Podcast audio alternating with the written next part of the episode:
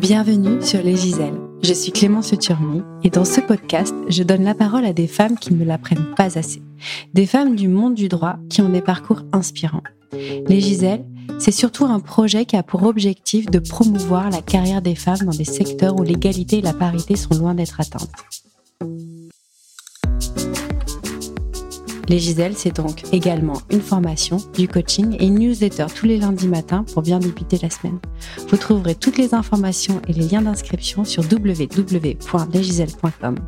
Je vous laisse donc avec l'interview du jour. Je vous souhaite une bonne écoute.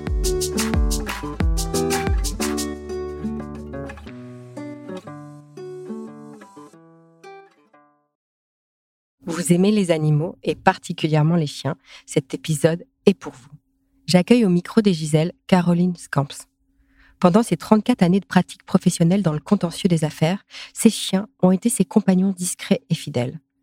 Son exercice de la profession combiné à son amour pour les animaux l'a conduite à s'engager récemment dans une démarche visant à humaniser la justice à travers la relation entre l'homme et l'animal. Désormais, elle exerce avec une double compétence en tant qu'avocate et intervenante en médiation animale, offrant son expertise aux confrères dont les clients sont confrontés à des détresses psychologiques.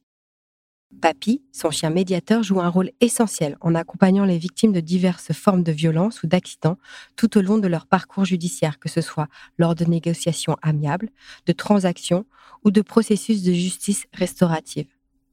Lors de notre conversation, nous avons parlé de son parcours pour devenir avocate, de sa passion pour les chiens et l'évolution de sa pratique grâce à son chien Papy, de l'existence des chiens d'assistance de justice qui commencent à être déployés dans les tribunaux en France, de sa formation pour devenir assistante en médiation animale et de sa volonté de développer une nouvelle pratique, de l'impact précieux de la présence des chiens médiateurs pour la libération de la parole des victimes. Nous n'avons plus à démontrer que les chiens ont des pouvoirs thérapeutiques auprès des personnes fragilisées par la vie. Je suis donc convaincue de l'importance de la démarche menée par Caroline et des bienfaits que peuvent apporter les chiens pour libérer la parole et peut-être réparer. Une parole libérée est une première étape vers la guérison. Alors, la facilité est participer à plus de justice. Et je peux vous assurer que la présence de Papy a été un vrai délice et a contribué à créer une atmosphère propice à l'échange. Longue vie à Papy et bravo à Caroline. Je vous souhaite une belle écoute. Bonjour Caroline. Bonjour Clémence. Je suis ravie de, bah, de vous interviewer aujourd'hui. Pour euh, ceux qui nous écoutent, nous sommes en compagnie de Papy, votre petit chien. Euh, c'est quelle race déjà? C'est un terrier de Boston. D'accord. Donc, si vous entendez des petits ronflements pendant l'interview, ce n'est pas Caroline qui s'endort. Ou des petits bruits de cochon aussi. ce n'est pas Caroline qui s'endort euh, suite à toutes mes questions, mais c'est Papy qui, qui veille sur nous avec attention.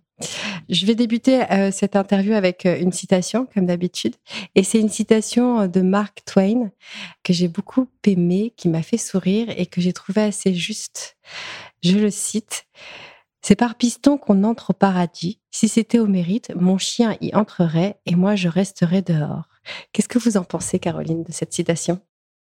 Évidemment, je suis parfaitement en phase avec ce qui vient d'être dit il est clair que les qualités et les défauts euh, de l'humain sont bien plus euh, connus que les qualités euh, des chiens. On parle du meilleur ami de l'homme, c'est pas pour rien.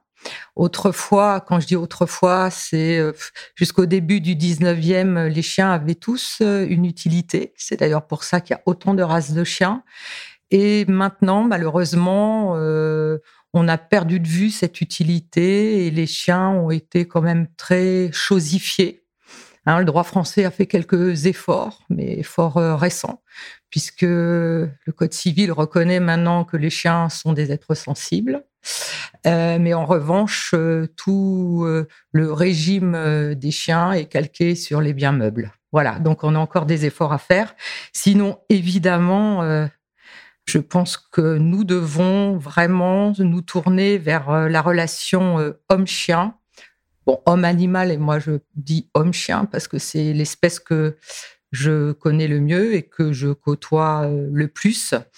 Et je pense réellement que nous avons beaucoup de choses à apprendre d'eux et beaucoup de bienfaits à attendre d'eux. Voilà, donc je suis parfaitement d'accord avec ce que dit euh, Mark Twain. Voilà. Euh, on va revenir sur votre rapport à, l'animal, parce qu'aujourd'hui, euh, vous, vous conciliez deux activités, si on peut dire, la médiation animale. Ah, vous tiquez, vous allez, vous allez, vous allez, me reprendre, je le sens. Et, et, votre métier d'avocate. Qu'est-ce qui vous a amené, en fait, à, devenir avocate? Vraiment, pour moi, ça a toujours été une évidence. D'accord. De la même manière qu'il était évident que j'étais plutôt littéraire que scientifique. Et je, j'ai toujours trouvé, quand, je dis toujours, c'est depuis l'adolescence. Hein, auparavant, c'était déjà un peu plus euh, mmh. confus euh, dans mon esprit. Mais depuis que je suis adolescente, c'est vraiment la profession. Alors, je me suis interrogée aussi à un moment donné sur la magistrature, notamment euh, être devenir juge d'instruction. Voilà, j'ai, hésité beaucoup. Euh, j'ai fait un cursus euh, très euh, classique à Paris 2, carrière judiciaire, donc vraiment le tronc commun pour les, les professions judiciaires. Et puis finalement, bah, j'ai préféré devenir avocate, nous en ah. parlerons, avocate, parce que je pense que ça collait plus à ma personnalité. Euh, en, fait. Voilà, qui suis pas tellement quelqu'un qui aime euh, les structures pyramidales et qui euh, suis extrêmement tolérante à la hiérarchie. Voilà, donc je pensais que je serais mieux dans une profession libérale plutôt que dans la fonction publique. J'ai peut-être tort, hein, je ne sais pas, mais en, tout cas, c'est ça. Donc vous êtes, vous êtes lancé dans des études de droit pas par hasard? Non. Vous exercez dans quelle matière aujourd'hui? Au départ, euh, je souhaitais faire du pénal. Euh, c'est pour ça d'ailleurs que j'avais hésité avec la profession de, juge d'instruction. J'avais vraiment un peu l'image d'épinal de la profession, mm-hmm. hein. euh, la défense du plus faible, voilà, face au fort, et aussi parce que, pour répondre à votre première interrogation, je pense que j'ai toujours haï l'injustice sous toutes ses formes, et c'est aussi pour ça que j'ai choisi cette profession qui permet en outre d'être une chose et son contraire, c'est-à-dire d'être à la fois extrêmement rigoureux et extrêmement créatif. Pour moi, c'est une profession de stratège. il faut être tout le temps stratégique dans la gestion de son dossier, dans la gestion de son client, dans la gestion de son adversaire, et quand on arrive aux audiences, dans la gestion des magistrats qui vont vous écouter. Et je trouvais ça intellectuellement très intéressant. Et également le fait que c'est pour moi un métier qui suis vraiment avocat de souche. Je fais pas de conseil, hein. je suis vraiment avocat de contentieux, un métier physique. Je suis quelqu'un à énergie haute. Je peux pas rester assis sans bouger euh, très longtemps, quoi. Donc, euh, on se dépense physiquement hein, en allant aux audiences, en, en, courant voir les clients, etc. Et ça, je trouvais que c'était aussi intéressant euh, dans la profession. J'ai voulu faire du pénal et en j'ai pas pu. J'ai pas pu parce que quand j'ai cherché une collaboration, les offres euh, de stage qu'on m'a faites euh, bah, n'étaient pas dans le pénal ou me plaisaient pas dans le pénal. Et donc, j'ai commencé dans un tout petit cabinet de niche qui euh, faisait plutôt du droit bancaire. D'accord parce que j'avais un cursus quand même de civiliste aussi, en droit du crédit, etc. Donc ça collait avec quand même mon CV. Et puis, je me suis dit, je commence comme ça, je verrai bien. Et puis, je suis restée. Je suis restée, pourquoi? Un, parce qu'on m'a fait confiance très vite et que j'ai été associée au bout de deux ans. Wow. Alors, avec un tout petit pourcentage, mais malgré tout, voilà. Il y avait le statut d'associé. Ah, voilà, j'avais quand même le statut d'associé. En droit bancaire. Ouais. En droit bancaire. Alors, en droit bancaire, au départ pour et après contre les banques. Donc en fait, on a fait beaucoup de choses euh, du droit du crédit, des cautions. Alors le typique, hein, le chef d'entreprise euh, qui a une affaire de famille et qui met tout son patrimoine personnel, celui de toute la famille, euh, sur la table pour garantir les crédits qu'il prend auprès des banques et puis bah, un retournement de situation, tout ce qu'on veut, une difficulté qui perd son patrimoine donc sans regret, le euh, droit pénal.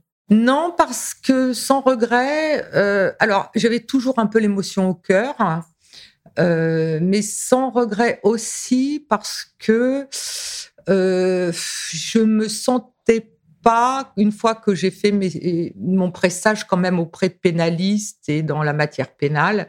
Et là, j'ai eu quand même un gros, gros doute sur le fait de me, pouvoir me réaliser avec une clientèle comme ça. Euh, j'ai un peu manqué de courage, je pense, euh, d'affronter euh, des, clients délinquants, de passer mes samedis à faire la tournée des maisons d'arrêt, parce que c'est un peu ça. Hein. J'ai eu peur d'un appauvrissement intellectuel, mais peut-être j'avais tort.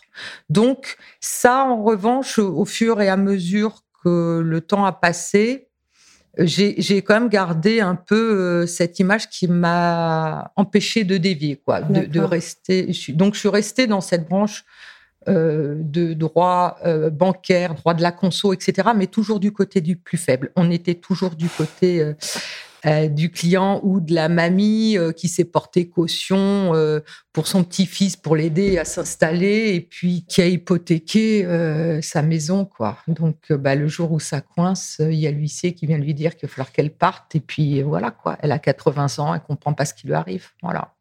Donc malgré tout, je suis restée dans des matières dites de droit des affaires, mais toujours avec euh, cette image euh, de la défense, entre guillemets, de, l'opprimé. Donc, en réalité, euh, j'y ai trouvé mon content. D'accord, mm. ok. Et aujourd'hui, avec du recul, quand vous dites que le droit pénal, vous aurez, vous aurez poussé dans un exercice qui aurait appauvri, peut-être, vous aurez appauvri mm. intellectuellement, qu'est-ce que vous en pensez aujourd'hui, avec du recul? J'ai peut-être eu tort. Cela dit, je pense que si c'était à refaire, je referais pareil. Ok, donc sans regret. Mm. Ok. Donc, euh, toujours du côté des victimes, Caroline. Oui. toujours. Euh, ça fait depuis combien de temps que vous exercez la profession? J'ai prêté serment en février 1989. D'accord. Ok. Oui. Euh, oui.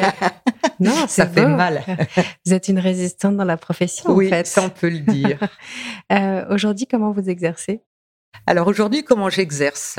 Pourquoi papier? Là aussi hein, C'est pour ça. Donc, euh, en fait, euh, j'exerce plutôt avec mon chien.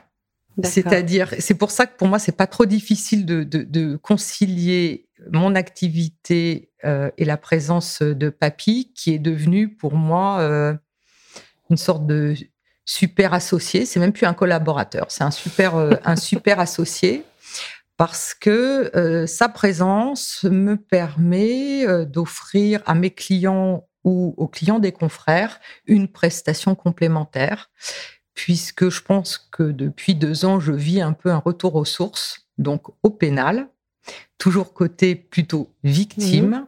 et donc euh, je m'oriente vers une sorte de spécialité qui n'existe pas encore, que je pense je suis en train de créer, qui est l'avocat et intervenant médiation animale. Voilà. Ah, voilà, papy se manifeste. Soupir, canin. Il sent qu'on parle de lui, peut-être. Du coup, avocat et intervenante en médiation animale. D'accord. Intéressant. Donc, du coup, aujourd'hui, vous avez lâché, euh, avant de revenir sur euh, mm. cette activité-là, vous, vous exercez encore en droit bancaire? Oui, alors j'ai conservé euh, des clients dits historiques euh, et euh, voilà une activité classique, mmh hein, classique, mais je tends de plus en plus à cette activité nouvelle, mais je, reste avocat dans, dans tous les cas. Je, suis, je reste un avocat à part entière avec à ma disposition une sorte d'outil, une sorte de méthode novatrice. En, tout cas, c'est comme ça que je le, conçois. Je, suis vraiment avocat à part entière. D'accord.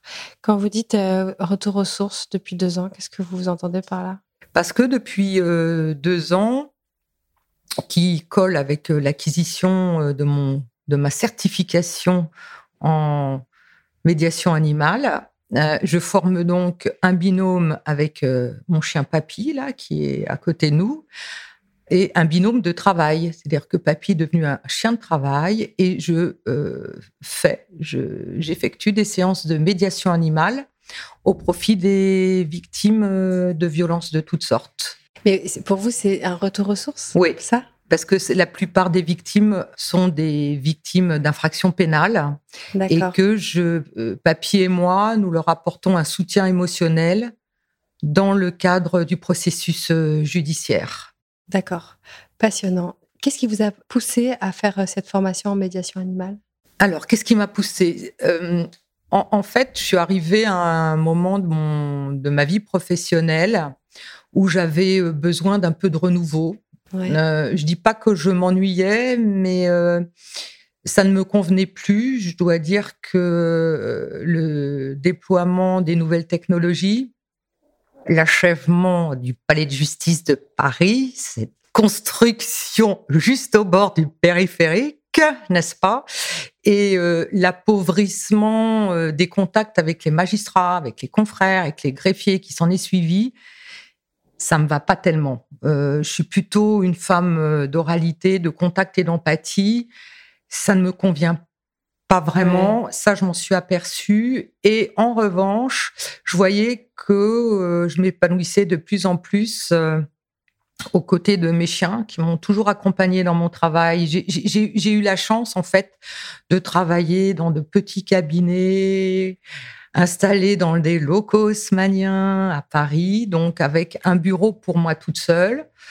Euh, et avec des associés qui, euh, je les en remercierai toujours, ont toujours été OK pour que mes différents chiens soient avec moi au cabinet à partir du moment où, bien sûr, ils gênaient euh, pas le reste du personnel ni les clients. Donc, depuis toujours, vous avez été l'avocate avec son, ouais, depuis, depuis toujours, mais en dilettante. C'est-à-dire, je n'avais pas du tout conscience de la profondeur et de l'intérêt de, cette relation avec euh, l'animal. C'était des chiens de compagnie. Hein. D'accord. Et, bon, il est vrai que le confinement du Covid, n'est-ce pas, m'a permis, euh, m'a laissé du temps pour réfléchir. Et puis j'ai commencé à regarder sur Internet et j'ai découvert l'existence des chiens d'assistance judiciaire aux États-Unis. En poursuivant mes recherches, je me suis aperçue que en France, euh, il y avait un magistrat euh, tout à fait euh, incroyable qui était en train d'importer cette technique en France. Hein. D'accord. qui, est ce magistrat Alors, ce magistrat, c'était à l'époque le procureur de la République du tribunal de grande instance de Cahors. D'accord.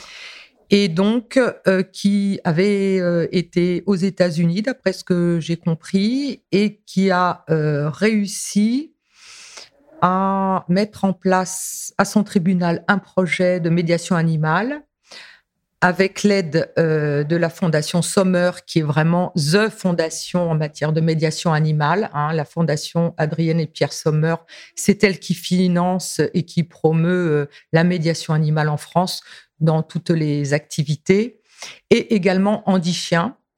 Et donc, euh, Andy Chien a préparé et a remis euh, à ce procureur, LOL, donc un, labrador noir, qui a commencé à travailler euh, donc auprès des victimes de, de, ce tribunal en soutien émotionnel. Donc, il les a accompagnés, qui étaient là aux auditions, aux audiences, aux interrogatoires. Hein. donc, qui est présent et qui c'est un chien d'assistance, donc est plutôt qui travaille tout seul, qui a pris des consignes particulière et donc qui sait lire le comportement des victimes.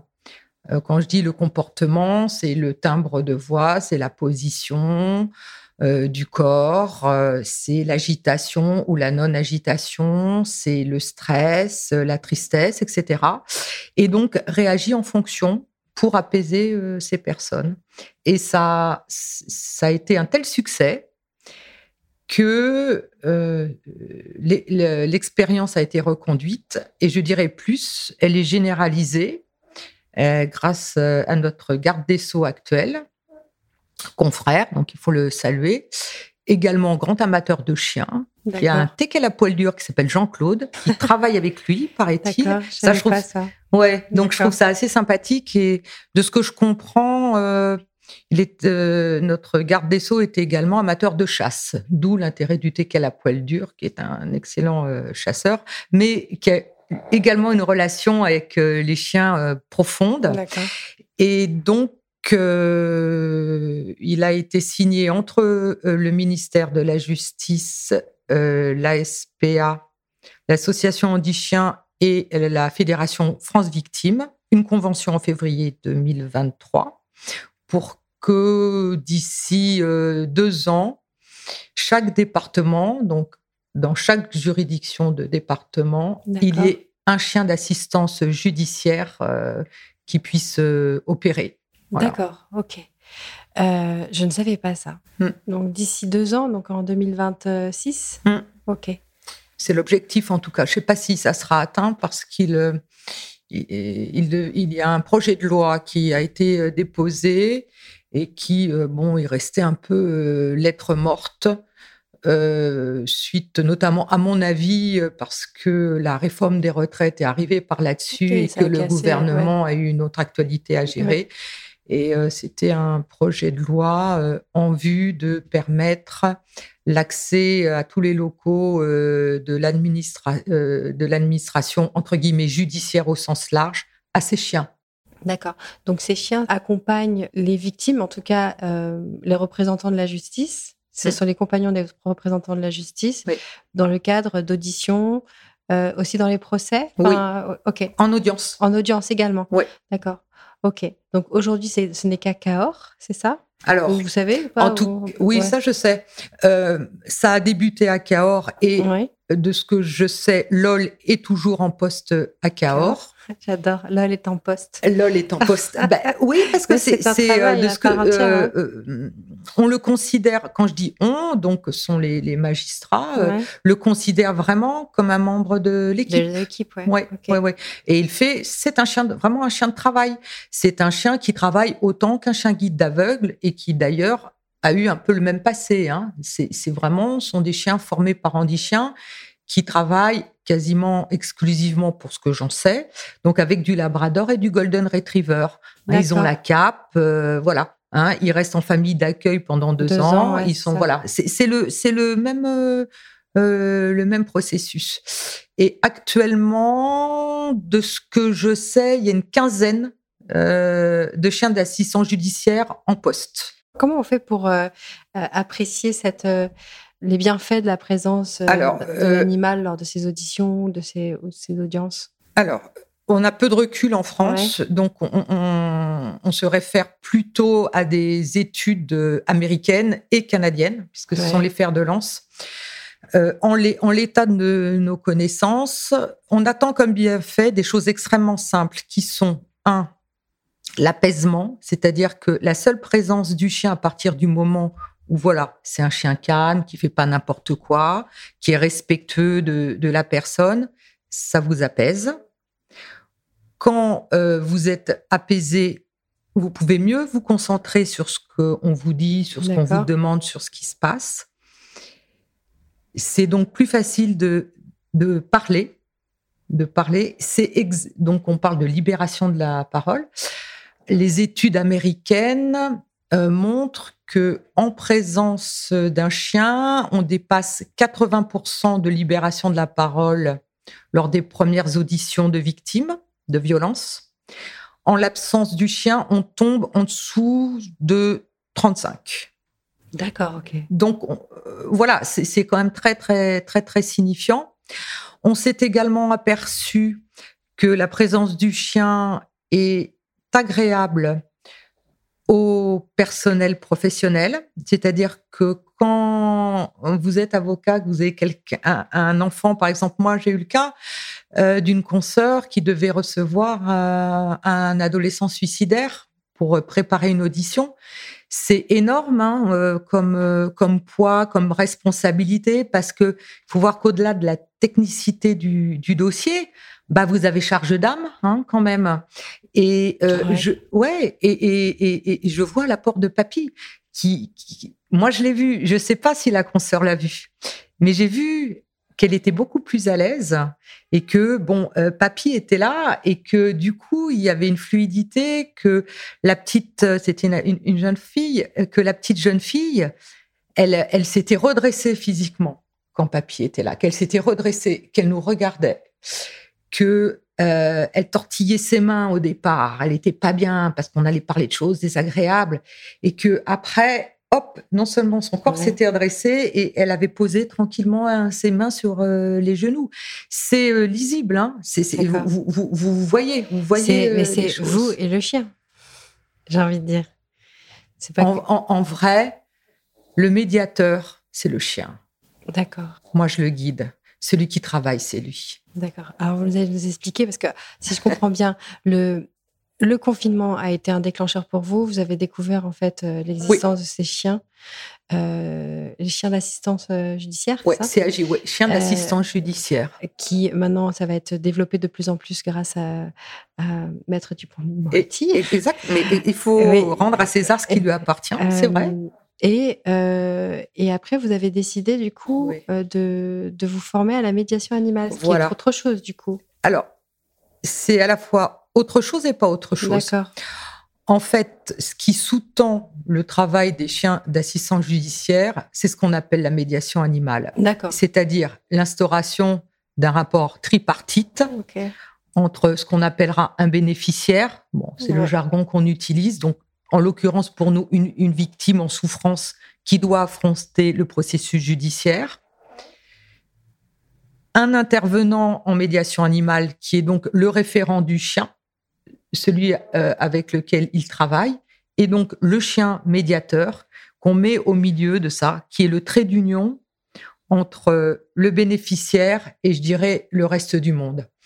L'intervenant, il est là pour faciliter cet échange. Faciliter cet échange et le guider, éviter que ça devienne n'importe quoi, vérifier que le chien est OK, n'est pas en souffrance, que voilà que le bénéficiaire est à l'aise aussi. Enfin voilà, hein. on est sur du vivant, donc euh, on improvise tout le temps et voilà, c'est ça. On s'ajuste. Le chien s'ajuste et je m'ajuste. D'accord. Oui, alors ça c'est la technique qui sous-tend le, travail, voilà, des chiens d'assistance judiciaire. Donc ils sont, ils ont été euh, éduqués par, euh, quand je dis handichien, par des éducateurs canins formés à l'école euh, handichien. Et donc, il n'y a qu'une école alors qui fait ça, c'est ça? Parce que vous dites qu'handichien, donc c'est juste la fondation. C'est la plus, handichien, c'est la plus connue et la plus ancienne, je crois. Mais en, l'état, c'est elle qui a le, le, monopole sur la formation des chiens d'assistance judiciaire issus de cette convention signée par le ministère de la Justice. D'accord, ok. Hein? Voilà.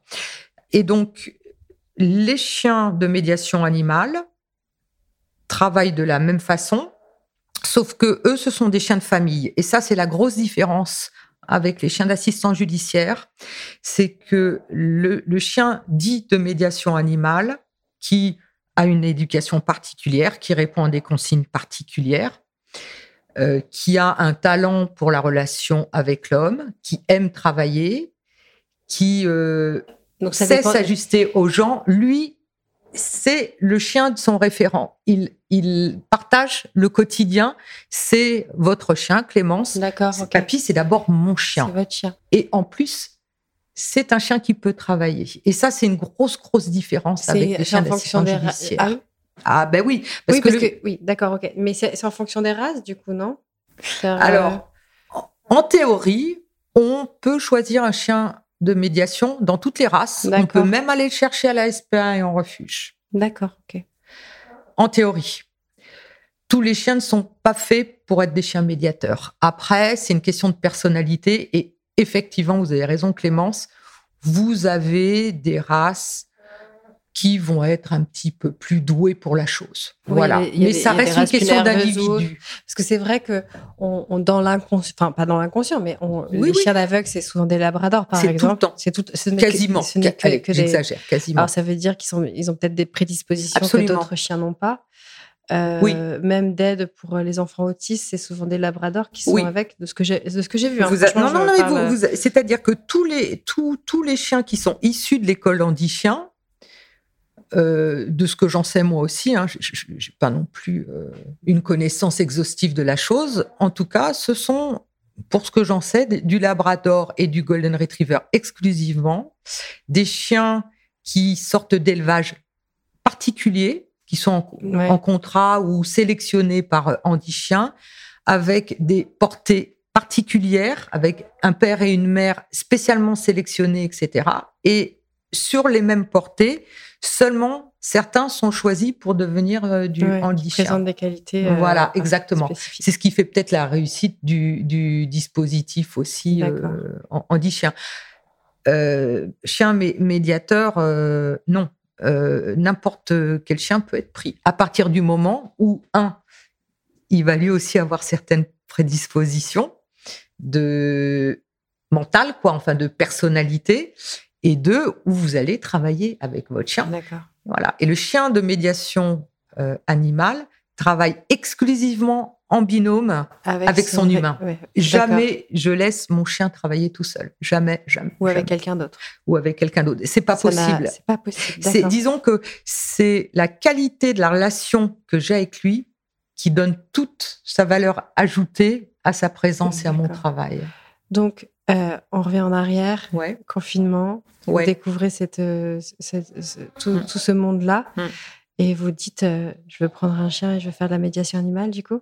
J'ai déjà le chien. Et Papy est déjà là. Papier est déjà dans ma vie, mais j'ai choisi un chien qui vient d'une race de compagnie, dans un bon élevage. Et mais voilà, voilà. Et, et j'ai la chance d'avoir pas loin de chez moi une éducatrice canin, d'aller la voir et de comprendre assez vite qu'elle est géniale et qu'elle va pouvoir m'aider. Ça a été aussi une rencontre, euh, une rencontre avec elle. Et j'ai vu euh, mon chien grandir, mûrir et me donner des choses dont que je, dont je pensais pas, je ne pensais pas capable, quoi. D'accord. Hein, voilà. Comment ça se passe la formation, du coup? Alors, ma fo- la formation en médiation animale, je l'ai faite dans une, éco- une école. En tout cas, euh, allez, je vais dire école Le- parce que j'ai C'était entre guillemets avec entre les doigts. guillemets, voilà, spécialisée parce qu'il n'y en a pas tant que ça euh, en France et surtout, la plupart des formations en médiation animale sont réservées aux soignants au sens large. Le personnel non soignant n'est pas euh, tellement euh, visé. Et j'ai choisi donc une formation qui, pouv- qui m'était ouverte, alors que je, n'étais, je ne suis pas soignante. Quand vous parlez de soignant, c'est le monde médical? Oui, D'accord. absolument, monde médical, mais au sens large. hein. D'accord. Euh, et parce que la médiation animale abs- très très développée dans le monde médical. Très, on pourra en reparler. Ça, c'est vraiment. euh, alors que dans le monde judiciaire, c'est vraiment euh, tout petit. Petit, dans le monde médical, ça fait des années que c'est mis en place, que ça marche, que voilà. hein, euh. Et, et donc je me suis dit bon, mon chien il va être bien, mais je sais pas faire une séance de médiation animale. Bah oui. Bah voilà. Oui. Donc, j'ai, alors là, Internet, Voilà, il n'y a pas 50 solutions. Donc, j'ai choisi euh, une formation qui me paraissait sérieuse, donc en présentiel, avec mon chien, Forcément. pas, euh, pas sur deux jours. hein. Et géographiquement, pas trop loin, parce que et qui, et, et je- il fallait aussi que je puisse quand même concilier avec ma profession. Quoi. J'avais quand même des dossiers et des clients. Voilà. Et donc, j'ai fait cette formation en, dans les Yvelines. Voilà, sur cinq mois. Cinq mois. Ouais, cinq mois à raison d'une semaine à temps complet, enfin, du lundi au vendredi à temps complet une fois par mois. D'accord, c'est pas neutre. Hein. Non, ah non, ça il faut être motivé. Ah non, il faut être, il faut être super hein, motivé. ça. Il faut, on, on, on peut pas faire cette formation avec un exercice plein pot euh, euh, de la profession d'avocat. Ça, c'est c'est rigoureux. C'est pas possible. Il faut la mettre un petit peu en, en berne. Il faut, il faut se mettre, un- il faut accepter de mettre un peu ça en- entre parenthèses. Et moi, j'ai eu de la chance de pouvoir le faire, hein, c'est sûr. hein. Euh, donc, il a, j'ai perdu de l'argent, quoi. Pendant Il faut cette dire les formation. choses, Oui, hein, oui, parce vous avez moins gagné d'argent, en Oui. tout cas, À ce moment-là, c'est très, oui, oui. C'est une semaine par mois complète. Alors, une, une- voilà. Et en plus, on suit nos formatrices pendant leur propre séance de médiation animale D'accord, ok. En, en tant qu'observatrice. en tant qu'observateur. On fait de vraies séances de médiation animale avec un vrai public et son chien. D'accord. Voilà, voilà. Alors ça, c'est un stress euh, au départ épouvantable. Quand vous dites elle- avec un vrai public, c'est-à-dire que vous êtes en. Il y a une situation, il y a quelqu'un qui vient avec une vraie problématique, comment ça se passe? Alors, le vrai public, c'est que on va en EHPAD, donc auprès des résidents. Ok. Que on va aussi dans des institutions spécialisées. Donc, ça peut être des institutions spécialisées dans l'enfance en difficulté. Par exemple, Papy a fait des séances avec des enfants souffrant de troubles du spectre autistique. Euh, Papy aussi a fait des séances avec des adultes polyhandicapés. D'accord. Voilà.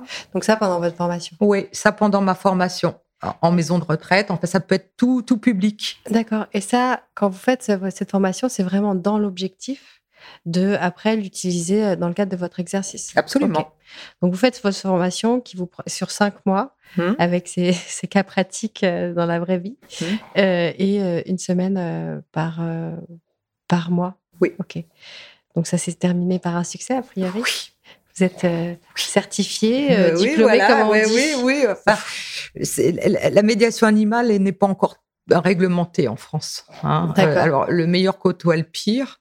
Donc, euh, si nous avons des auditrices ou des auditeurs, on ne sait bah, jamais, hein, ça peut séduire euh, des hommes qui sont intéressés, franchement, qu'ils fassent très très attention Hein. Euh, il y a un peu du n'importe quoi. C'est, ça commence à devenir à la mode. Il y a un peu du n'importe quoi. Faut se servir de son cerveau. On y arrive euh, quand même assez facilement pour euh, voir ce qui est sérieux, ce qui ne l'est pas. D'accord. Hein. On pourra donner les, dans le commentaire, enfin dans le, résumé de, l'épisode, les références de Ah mais je peux. Alors vous pourrez le faire absolument et ah, au, contraire parce que euh, si je suis là, c'est aussi, je dis grâce à elle, parce que là encore, euh, beaucoup de femmes. Dans ma promotion, on était sept, un seul garçon. D'accord. Comment vous expliquez que ce soit très féminin, du coup, euh, cet oh. attrait C'est féminin, je pense, comme tous les métiers qui sont un petit peu dans le social. Dans le soin aussi. Ouais, dans le soin. Oui, alors ça, vous avez raison, Clémence, de dire le soin, parce que je, je vais euh, paraphraser euh, une consoeur euh, pour laquelle j'ai énormément d'estime et que je ne connais pas beaucoup, mais voilà. Et je vous souhaite un jour de la rencontrer, qui s'appelle Nadine Ray, et qui dit que l'avocat est avant tout un thérapeute, dans le sens étymologique du terme, c'est-à-dire celui qui prend soin de quelqu'un. Voilà. Et, et c'est vrai que je trouve il faut rester à cette définition fondamentale, quoi. Il faut jamais l'oublier. D'accord, donc c'est comme ça que vous envisagez euh, votre exercice en fait. Ouais. Parce que tout le monde n'a pas cette vision-là de la, de la profession. Non. Mais si on ne prend pas soin de son client, pour moi, on n'est pas bon. D'accord. Ok. C'est vraiment. Et, alors, c'est vrai aussi que Nadine Ray, toujours elle, évidemment, est une grande euh, promoteuse, promotrice, je ne sais pas comment dire, euh, des MARD, hein, des, modes alternatifs de règlement, euh, des différents, bien sûr, bien sûr. Hein, oui, elle est déjà dans cette dynamique. Absolument, c'est absolument. Hein, donc moins d'opposition, mais d'essayer de trouver quelque chose de plus. ouais, ouais, Dans la conciliation. Ouais, exactement. Et, et, et, pourquoi des femmes aussi? Parce que la médiation animale réclame des qualités d'empathie, d'altruisme. Et je pense que les, les, femmes, naturellement, sont plus douées pour, euh, pour ça. Quoi. En, tout cas, alors ça, je, je, lutte un peu moi, pour ma part non, contre non, les stéréotypes de genre. En revanche, ce qui est certain, c'est que on attend les femmes là-dedans. Ah, mais elles, sont, et elles répondent présent, hein, je vous assure. Elles répondent sans doute euh, très présent. Dans, dans, dans, ce que j'ai vu, hein, franchement, dans, dans ce que j'ai vu, les formatrices, c'est des filles. Euh, dans ma promo, sont des filles. Moi, je suis, je, vois là, euh, je suis dans un réseau d'intervenants de, en médiation animale. Ce sont des filles. Allez voir les confrères spécialisés en droit de la famille et euh, que des femmes. Ouais. Hein, voilà. Allez à l'antenne des mineurs. Vous regardez le pourcentage de femmes. Voilà. Après, euh, faut pas non plus être réducteur et faire. Euh, oui, moi, moi, moi, ma croyance, c'est, c'est, il y a tellement des injonctions euh, qui sociétales qui pèsent sur les femmes, qui, où on les attend là, et après, ça leur plaît de, répondre à ces injonctions-là. Et, du coup, elles peuvent exceller. Mmh. Moi, je pense qu'il y a de l'inné aussi. Vous pensez qu'il y a de l'inné Moi, oui. Ah, moi, Ouais. Je, pour le coup, là, je. Ça mélange des deux. Ouais. Ouais. Ouais. En tout cas, euh, les stéréotypes sont là pour le confirmer, c'est Ah certain. tout à fait. Donc, euh, très féminin, du coup, comme exercice. Ouais. Aujourd'hui, comment euh, vous exercez la profession? Vous avez toujours votre activité contentieuse, droit bancaire, droit des assurances, et papy et votre associé, on va dire. oui. votre associé number one. Il me regarde là, ça me fait rire. Comment vous exercez? Comment vous conciliez Enfin, parce que vous êtes, vous dites, vous avez parlé de vos chiens aussi. Vous en avez plusieurs? J'en ai une deuxième. D'accord. Qui est en cours de formation. Qui est en cours de formation aussi pour la médiation? Oui. Ah super. Donc vous allez avoir différents chiens. Pour quelles raisons Plusieurs? Parce que c'est très fatigant pour le chien de faire de la médiation. Il faut comprendre que le chien est une véritable éponge émotionnelle. D'accord. Il va puiser en fait vos émotions, il va les comprendre et en fonction de ça, il va avoir un comportement particulier. D'accord. Voilà. Euh, et c'est la même race que. Oui, c'est la même race que Papy. C'est sa nièce biologique, mais alors elle lui ressemble pas du tout.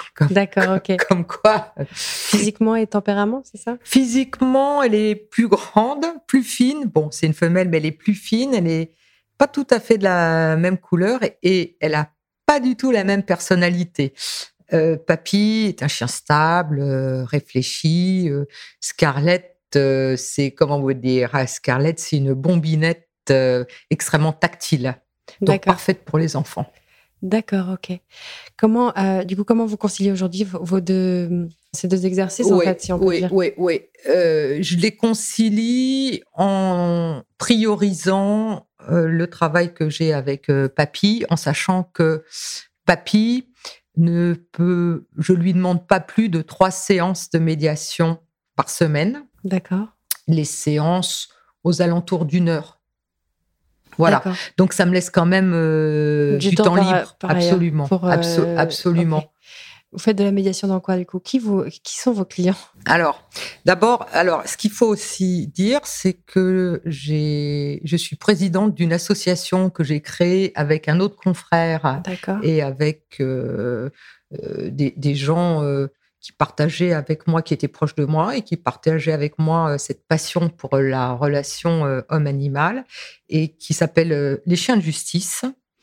Et donc qui va avoir euh, vocation à faire connaître cette façon de travailler dans le monde judiciaire et en premier lieu aux avocats et à leur proposer des, formations pour qu'ils euh, deviennent aussi avocats intervenant euh, en, médiation animale. D'accord, ok. Hein? Donc avocat intervenant en, médiation, absolument. Avocat intervenant en médiation animale. Et du coup, euh, je fais la plupart de mes séances euh, de médiation dans le cadre de cette association et la plupart du temps pro bono. Parce que aussi, euh, mon idée, c'est d'aller vraiment loin dans l'aide aux victimes et de prendre en charge bah, beaucoup d'enfants. Hein. Ma cible, ma cible, c'est quoi? C'est les, les, victimes de violences intrafamiliales. D'accord. Hein. Donc beaucoup les femmes, là aussi on revient aux femmes, et les enfants. Et donc euh, qui sont pas toutes issues euh, euh, de, de, de, de, milieux socialement favorisés. Et pour ce qui concerne les enfants, je ne peux pas demander de l'argent à un enfant. Euh, surtout euh, si euh, bah, il n'est pas, il est pas avec ses parents, hein, s'il est voilà. Et donc on fait, je fais beaucoup de, de pro bono aussi, voilà. Donc c'est pas une activité qui vous rémunère aujourd'hui? Ça me rémunère pas aujourd'hui, mais c'est un choix aussi dans le démarrage de mon activité pour me faire connaître. Voilà. Faire connaître ça. Voilà. Mais je, euh, également, lorsque je travaille avec un, confrère, pour ce confrère-là, pour son client, si le confrère est rémunéré, je facture ma séance. D'accord. Donc, vous intervenez auprès de vos confrères qui ont des clients qui sont dans ces difficultés de violence euh, intrafamiliale. Et puis, dans le cadre de cette association, où vous avez des jeunes enfants qui viennent euh, et qui ont besoin d'être d'avoir un soutien psychologique. Oui, dans des associations Voilà, vous avez des associations qui s'occupent de ces enfants-là. Également, euh, voilà, je pense par exemple à une association qui prend en charge les, mineurs victimes euh, de prostitution et pour préparer les auditions.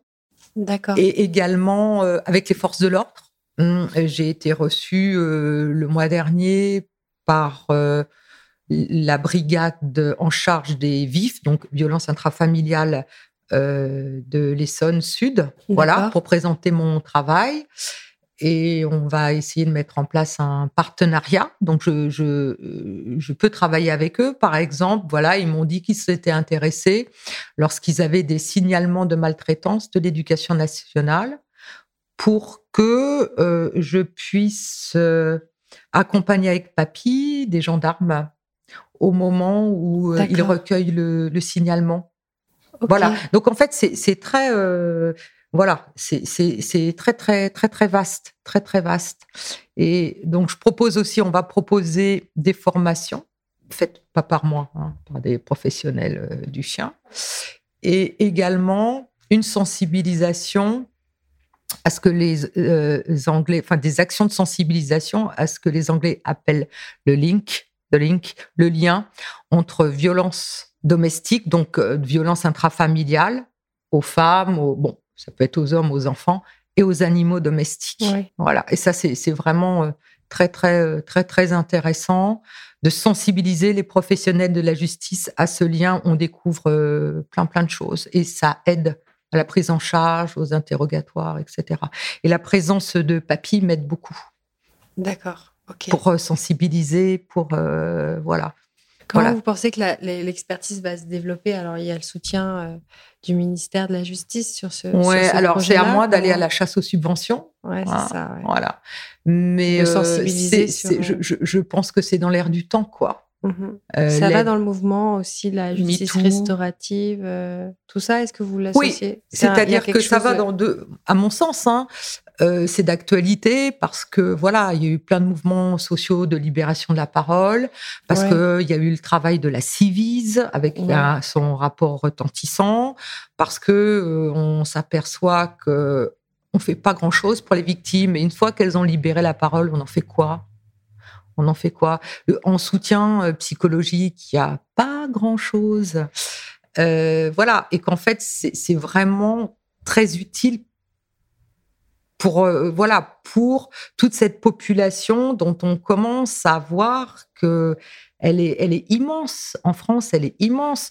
Je crois qu'on vient de se faire, euh, la France vient de se faire retaper par euh, l'ONU pour l'absence de prise en charge des, enfants euh, maltraités, etc. Quoi, c'est un cauchemar, c'est un cauchemar. Donc, euh, regardez, la Civis dit qu'il y a, enfin, selon ses estimations, c'est par exemple 160 000 enfants victimes de violences sexuelles par an en France.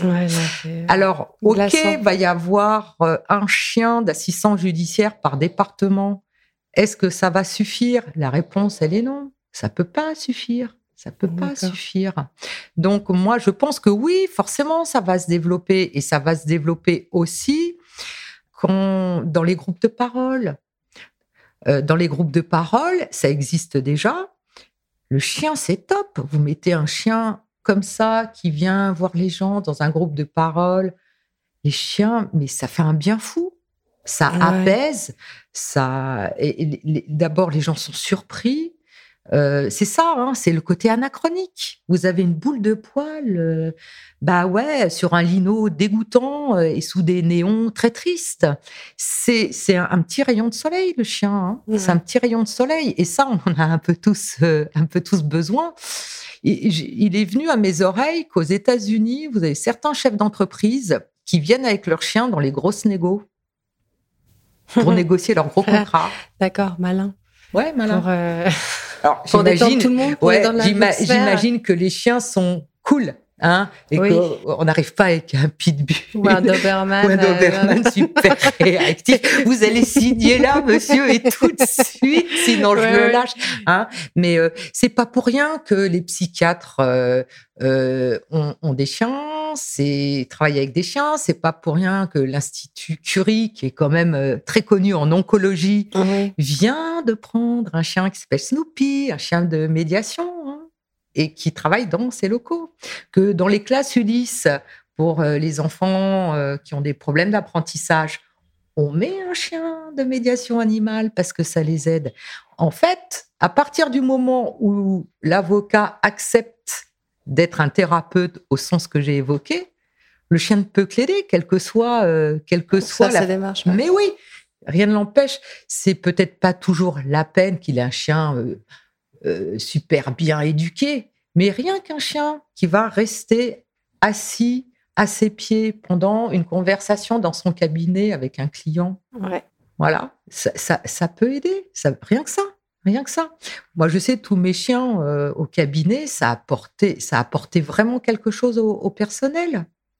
Pourquoi on développe en ce moment, euh, dans beaucoup d'entreprises, euh, la possibilité de venir avec son chien? Alors, ça doit être encadré.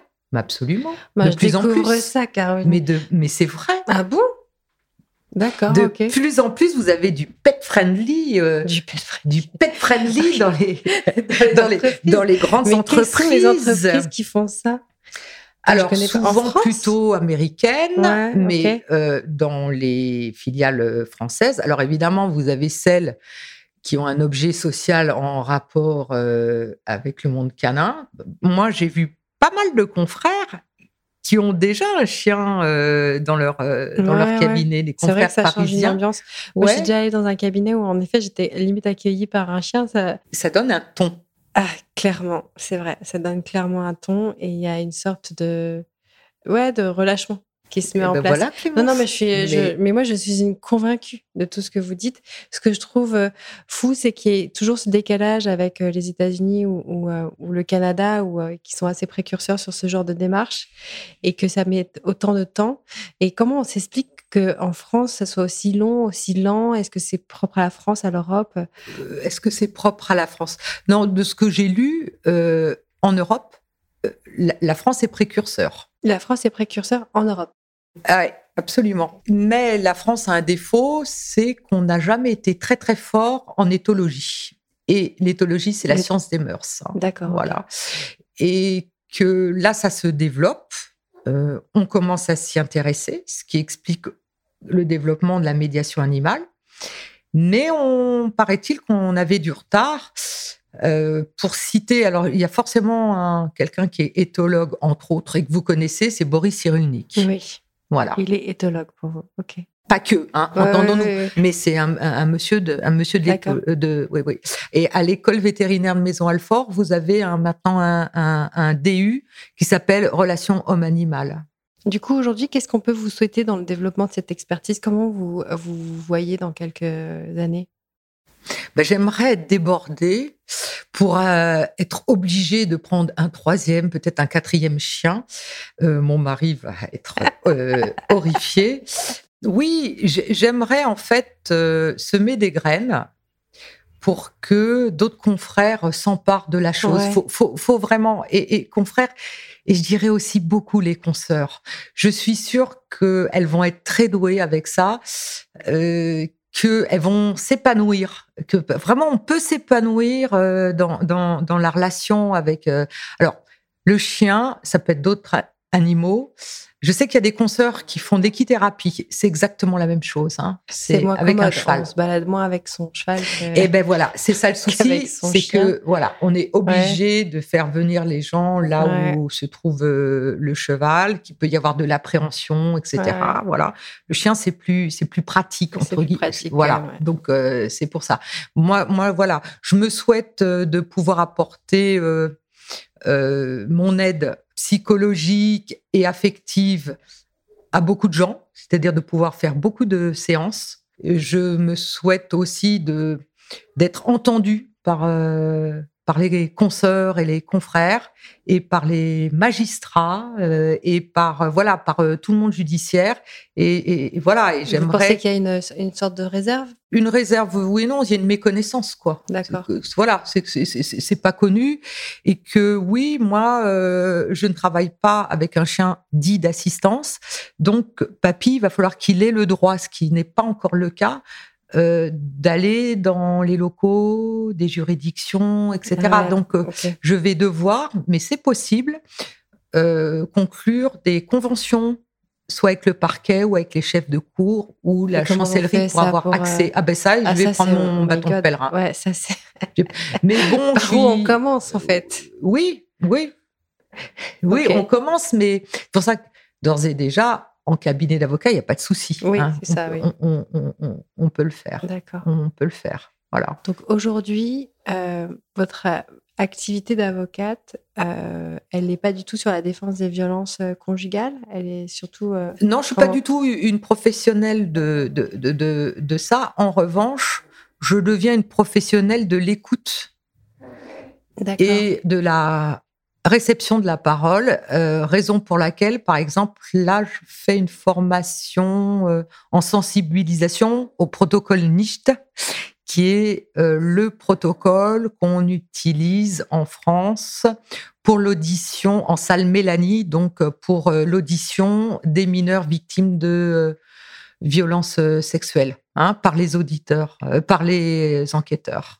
Hein. Les salles Mélanie s'appellent comme ça parce que la première euh, petite fille qui a été auditionnée dans ce type de salle s'appelait Mélanie. Donc, en souvenir de cette petite fille, on appelle ça comme ça. C'est donc des, salles qui sont absolument dédiées par les enquêteurs à l'audition euh, des, mineurs. Mm. Avec ce protocole tout à fait particulier. Et là, je dirais quand même un mot, allez, euh, je sais que je suis hyper longue, je dirais un mot d'une association qui, comme la mienne, a été créée l'année dernière sous l'égide de, l'Institut euh, euh, du droit de la famille et du patrimoine, donc beaucoup de consoeurs aussi, hein, comme par hasard, et qui s'appelle CLIA, qui est l'association qui regroupe tous les auditeurs d'enfants qui va devenir aussi une spécialisation, je pense, pour les confrères. On n'est pas obligé d'être avocat. Et euh, voilà, vraiment, ça, ça va être aussi une très belle spécialité, vraiment euh, pour dédier vraiment. Les, les femmes vont être euh, là encore assez assez douées, assez performantes et compétitives. De même les femmes d'un certain âge euh, comme moi, parce que je pense que euh, l'expérience de la vie apporte vraiment aussi une, une valeur ajoutée quand on aime ce type d'activité. Et voilà, j'en dis un mot parce que elles aussi, elles vont avoir besoin de succès, mais j'en doute pas un instant parce que donc voilà, euh, regardez Clia. Euh, je crois que leur site internet est comme le mien, il n'est pas encore prêt, mais elles, vont bien démarrer. Euh, je suis adhérente à, cette association et franchement, elles sont sympathiques, elles sont passionnées. Elles aussi, elles vont apporter beaucoup de choses et j'espère que et Papy va venir en, appui à, leur, travail. Voilà. Et, et ça, c'est vraiment quelque chose d'important pour moi. C'est vraiment même si je suis pas une spécialiste, elles, ce sont des spécialistes hein, du droit de la famille et de la protection de l'enfance. Moi, j'ai envie et je, vais devenir vraiment une spécialiste de l'écoute et de l'accompagnement. D'accord. Bah, je trouve ça magnifique. En fait, euh, c'est comme si en fait votre métier, enfin votre activité prenait un sens complètement différent ah avec euh, cette euh, expertise que vous développez aujourd'hui. Ça donne du sens, quoi. Absolument. Et, là, je me sens vraiment en accord avec moi-même. Alors, j'aurais peut-être ah. pas pu le faire il y a 20 ans. Pour Vous voyez, c'est en tout cas pour moi, c'est un moment de ma vie où, je me suis sentie prête et où c'est devenu une évidence qu'il fallait que je fasse ça et que j'en parle autour de moi. L'idée, c'est de pas garder ce petit savoir-faire. Ça n'a pas de sens. Ouais, bien sûr. Ouais, ça n'a pas de sens. Surtout sur, enfin, on regarde l'impact que ça peut avoir et les bienfaits que ça peut apporter aux victimes aux victimes et puis même aux consoeurs et aux confrères. Je, pense qu'il y a euh, là une, ouverture, une, une, nouvelle façon peut-être de travailler ou d'enrichir sa pratique. Vraiment, j'en suis absolument convaincue. Pour se renouveler euh, dans la profession ou euh, et se faire du bien quand on travaille. Ouais. aussi et faire du bien à son collaborateur, à voilà. Donc, euh, lançons un appel aux, gros cabinets américains anglo-saxons pour qu'ils accueillent les chiens de tous leurs collaborateurs. ça fera du bien à leurs clients, apparemment. pas n'importe comment, bien, sûr. Hein. tout ça, ça, se travaille, mais voilà. OK. Revenons un peu aussi sur la ligne éditoriale des Giselles, quand même. Qui, ouais, bah oui, bien sûr. Qui est quand même la femme, la place de la femme dans notre société et l'objectif qui, qui est de, promouvoir des, carrières de femmes, qui, de femmes qui prennent pas assez la parole. Vous, est-ce que le fait d'avoir été une femme a été un frein dans le, développement de votre exercice? Parce que vous avez quand même dit, au bout de deux ans, j'ai été associée, c'est quand même magnifique. Aujourd'hui, très peu de personnes c'est le cas pour. Euh, ben, J'en connais pas, sauf quand on se lance à son compte et on s'associe tout de suite avec d'autres personnes. Mais est-ce que ça a été un frein pour vous, du coup?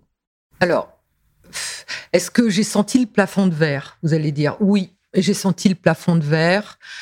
Euh, est-ce que j'en ai souffert? Pas toujours. Je vous parle de ça il y a quand même un certain nombre d'années, donc les choses ont quand même évolué euh, mm-hmm. depuis lors.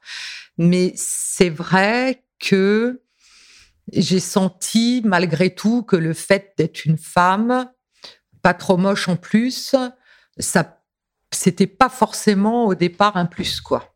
D'accord. Hein, et notamment du côté des clients, plus que des confrères d'ailleurs, au côté des, des clients, oui, euh, moi j'ai vécu des clients qui disaient non, je quand je veux pas que ça soit elle qui plaide quoi. Donc c'était un, des hommes du, cabinet quoi, uniquement parce que j'étais une femme. Ouais, ça je, ça je, l'ai vécu. Ah oui oui. Et aussi, vous voyez, dans quand vous avez des relations euh, des relations personnelles qui voilà ont des postes intéressants en entreprise ou voilà qui à un moment tiens je vais avoir un dossier euh, je cherche un, confrère. Ben moi je, je, voyais bien que ils confiaient dans le cercle d'amis ou de relations privilégiées qu'ils avaient plutôt le dossier à un homme. D'accord. Et que le fait que je sois une femme il y avait un problème de crédit. Ah oui ah oui, et mais ça ne m'a pas toujours desservi. C'est-à-dire, par exemple, pour parler de ma spécialisation en, droit bancaire, je me retrouvais souvent avec des hommes en, face de moi. Ah ben, et papy est en train de dire bonjour à euh, Clémence et de se gratouiller le ventre sur le tapis en faisant donc ce que j'appelle les petits bruits de cochon. Mais tout va bien. Clémence contrôle. je ne suis pas agressée. Tout voilà, va bien. donc à l'inverse. Euh, alors, le fait de faire, euh, de pratiquer beaucoup le droit bancaire fait que vous plaidez souvent en province, notamment dans les petits barreaux, parce que je sens, on sentait bien, je dis on parce que mes associés également sentaient bien que euh, prendre un dossier lourd euh, contre l'établissement bancaire local, chez lequel peut-être d'ailleurs vous aviez les comptes du cabinet qui pouvaient être de temps en temps en rouge, c'était compliqué. Et de surcroît, euh, les banques avaient tendance à choisir les gros cabinets les cabinets de renom comme avocats. Donc, on se retrouvait toujours, enfin, les gens euh, avaient l'impression que ça allait être la lutte du pot de terre contre le pot de fer, ce qui n'était pas forcément faux. Et donc, venaient souvent euh, chercher des avocats parisiens pour ça. Hein, euh, voilà. Et donc, j'avais souvent des anciens bâtonniers, des membres du Conseil de l'ordre, de tous ces cabinets de, de, de, de province euh, et quand je, le fait d'être une femme, souvent j'ai été sous-estimée dans mon travail euh, de ah, technicienne. C'était pas assez stratège en face, c'est ça? Exactement. Ils se sont dit, oh, c'est bon. C'est une femme en face. Euh, exact. Je vais l'écrabouillir. Exactement. ça m'a servi. Comme parfois, le fait d'être une femme, ça peut vous servir dans certaines audiences quand vous avez un confrère dur, un peu brutal et violent. Du coup, le climat de l'audience peut vous être favorable. C'est pas pour ça que vous allez gagner votre affaire, mais en tout cas peut vous être favorable parce que vous êtes une femme. Ça, je l'ai ressenti aussi. Surtout quand j'intervenais ben, pour la mamie caution ou euh, voilà euh, pour, euh, le, le, David contre Goliath. Ouais, d'accord. Donc voilà, j'ai vu les deux côtés, mais c'est vrai que c'était une discrimination parfois positive, mais de genre. Oui. Ok. Oui. Ok, très bien. Aujourd'hui, est-ce que vous sentez que les choses évoluent pour les femmes avocates? Oui. Oui. Alors, peut-être pas suffisamment, mais oui. Il y a, quand même, il y a du mieux. D'abord, euh, elles osent plus parler aussi, elles se défendent plus, ça se sait. Euh, voilà. Et puis, bon, on a quand même quelques femmes qui sont devenues bâtonniers, euh, voilà, ou bâtonnières. Vous voyez, j'ai les vieux réflexes, mais oui, oui. Clémence rigole. je suis de la vieille école. Hein, on non, mais on n'a pas trop hein. l'habitude d'entendre dans au quotidien euh, ces noms au féminin. Oui, absolument. Donc, vous allez me poser la dernière question. Ouais, du coup, j'arrive à ma question euh, euh, que je pose à, toutes les femmes, mais vous avez déjà répondu en début d'interview. Mais vous allez m'expliquer pourquoi. Est-ce que vous êtes plutôt avocat ou avocate? Dans le droit fil de ce que nous avons dit, euh, j'ai été très longtemps avocat. Et depuis peu de temps, euh, je suis avocate. Alors, depuis quand? Depuis MeToo? Pas, pas si longtemps que ça. Euh, je dirais 4-5 ans, pas plus. D'accord. Qu'est-ce qui vous a fait changer d'avis? L'air du temps, sûrement. Ouais. Ouais, je ne sais pas. Je peux pas. Peut-être qu'à un moment donné, j'ai été moi aussi touchée par ce, ce, mouvement, quoi. Ce mouvement, ce qui s'est passé. Euh, ben, ce mouvement un, peu qui, qui, tend à euh, euh, l'émancipation et la reconnaissance du talent des consoeurs, quoi. Et ça passe par la féminisation des. des... Ah oui, c'est une reconnaissance, quoi. C'est une reconnaissance. Ah oui, de mettre un E à avocat, c'est une vraie reconnaissance. D'accord. Voilà. Oui, parce qu'avant, vous ne posiez même pas la question, j'imagine. Non, j'étais avocat avant d'être une femme. Ouais, c'était ça, c'était statut, c'était une, une, profession. Oui, absolument.